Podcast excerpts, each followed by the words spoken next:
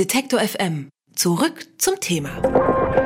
Es ist angeblich das sicherste Smartphone der Welt. Zwar besitzt es keine raffinierte Kamera, keinen Play Store, dafür aber spezielle eigene Funktionen. Zum Beispiel einen Security-Check, der ständig warnt, wenn Apps auf Daten zugreifen.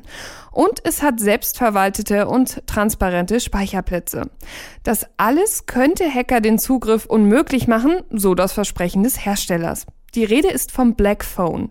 Der Schweizer Hersteller Silent Circle ist in Europa weitestgehend unbekannt, obwohl sein Gerät so viel verspricht. Das soll sich nun ändern.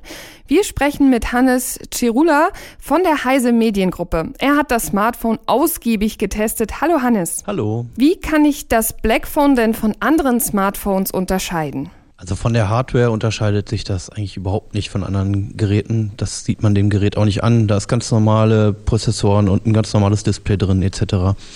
Das Besondere ist die Software. Da ist auch ein Android installiert. Das heißt aber anders. Das heißt Silent OS. Das wurde nämlich angepasst da steckt ganz viel Software drin, um Kommunikation und das Ablegen von Daten sicherer zu machen. Das sind alles Apps, die es schon davor meistens gab. Die, wurden, die kann man sich auch so für andere Geräte runterladen. Aber dort sind sie halt konzentriert, schon vorinstalliert. Und was auch besonders ist an dem Gerät, man braucht für diese ganzen Dienste, für diesen Messenger, für die Verschlüsselung der Daten und so weiter, für vieles davon braucht man ein Abo bei den Firmen. Und das ist bei dem Black Phone am Anfang noch mit eingeschlossen, zumindest für die ersten zwei Jahre. Aber jetzt hast du schon so schön gesagt, das Betriebssystem, das basiert ja auf Android, aber angeblich hat das Ganze überhaupt nichts mehr mit Google zu tun. Stimmt das denn? Das stimmt in dem Sinne, dass nur sehr wenige Google-Dienste installiert sind. Der wichtigste, nämlich Google Play, dieser App Store, der ist da trotzdem drauf. Und das Gerät wäre auch sehr schwer zu verwenden, wenn das nicht der Fall wäre. Aber ansonsten sind die Verbindungen zu Google halt zumindest eingeschränkt. Okay, aber wir haben gerade davon gesprochen, dass es so sicher sein soll. Das zeichnet dieses äh, Smartphone auch aus. Ist es denn in der Kommunikation zum Beispiel wirklich nur sicher von Blackphone zu Blackphone oder theoretisch auch zu anderen Geräten? Es ist nur sicher, wenn man genau diese Dienste nutzt, die da installiert sind und die dafür vorgesehen sind. Das heißt, es ist sicher, wenn man ein anderes Blackphone auch mit allen Diensten verwendet. Und es ist sicher, wenn man diese Dienste auf anderen Geräten installiert. Die kommen allerdings in der freien Wildbahn äußerst selten vor, weil man für die meisten dieser Dienste ein Abo braucht. Also man braucht nicht sich einbilden, dass man mit allen Freunden privat dann auf einmal über diese sicheren Verbindungen kommunizieren kann. Da wird man höchstwahrscheinlich keinen einzigen finden, der das bislang nutzt. Und was ja auch erstaunlich ist, also mir hat das Blackphone vom Namen her gar nichts gesagt. Man kann auch eigentlich, denke ich mal, gut behaupten, dass es in Europa nicht gerade der Hit ist. Der Hersteller musste sogar Personal entlassen und stand schon kurz vor der Pleite.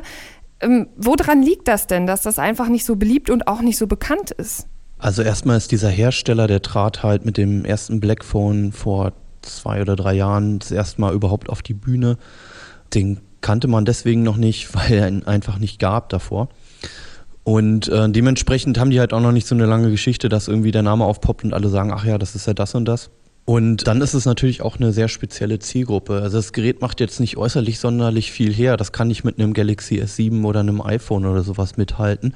Das hat keine schicken Lifestyle-Features oder ähnliches, sondern das ist halt wirklich ein Werkzeug, ein Gebrauchsgegenstand und hat auch gar nicht die Ambition, da in die große Masse sofort äh, reinzustechen, sondern hat halt als Zielgruppe professionelle User, die dort auf Sicherheit und auf Datenschutz großen Wert legen müssen und dafür auch gerne Geld bezahlen möchten und auch dafür Einschränkungen entgegennehmen.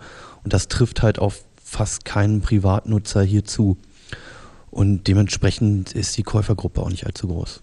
Aber du hast es ja auch getestet. Gibt es jetzt speziell Sachen, die dir aufgefallen sind, wo du sagst, Mensch, da müsste man auch einfach nochmal ansetzen und das noch verbessern? Es fängt mit den grundsätzlichen Hardware-Eigenschaften an. Als das Gerät vor einem Jahr rauskam, war das auch nur so höchstens Mittelklasse, hat aber trotzdem 700 Euro gekostet, also wie normalerweise ein High-End-Smartphone. Wenn man da nur auf die reinen Daten geguckt hat, wie man es normalerweise bevor dem Smartphone-Kauf ja macht, dann äh, hat das verloren gegen alle anderen Modelle. Und ansonsten ist diese Software, das Problem ist einerseits, dass es fast nur Abo-Modelle sind. Man muss da regelmäßig für zahlen, auch eine ganze Menge Geld, wenn man das weiter nutzen möchte dann. Und es ist nur sicher, wenn man sich da halt auch in diese Ökostruktur halt einfindet. Also beispielsweise nicht mehr WhatsApp benutzt, keine unverschlüsselten E-Mails mehr verschickt und auch kein Skype oder sowas zum Telefonieren nutzt. Das heißt, man muss entweder darauf hoffen, dass alle, mit denen man kommuniziert hat, auch sich auf diese Apps einlassen, oder man muss unheimlich viele Einschränkungen entgegennehmen.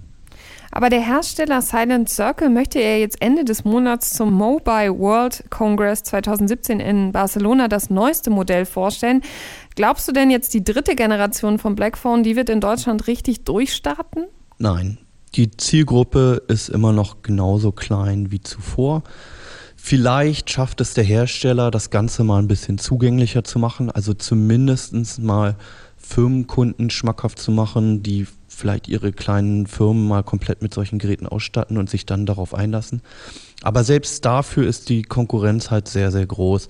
Es gibt immer noch BlackBerry, die zwar Probleme haben, aber die halt eine sehr starke, sehr sichere Infrastruktur anbieten.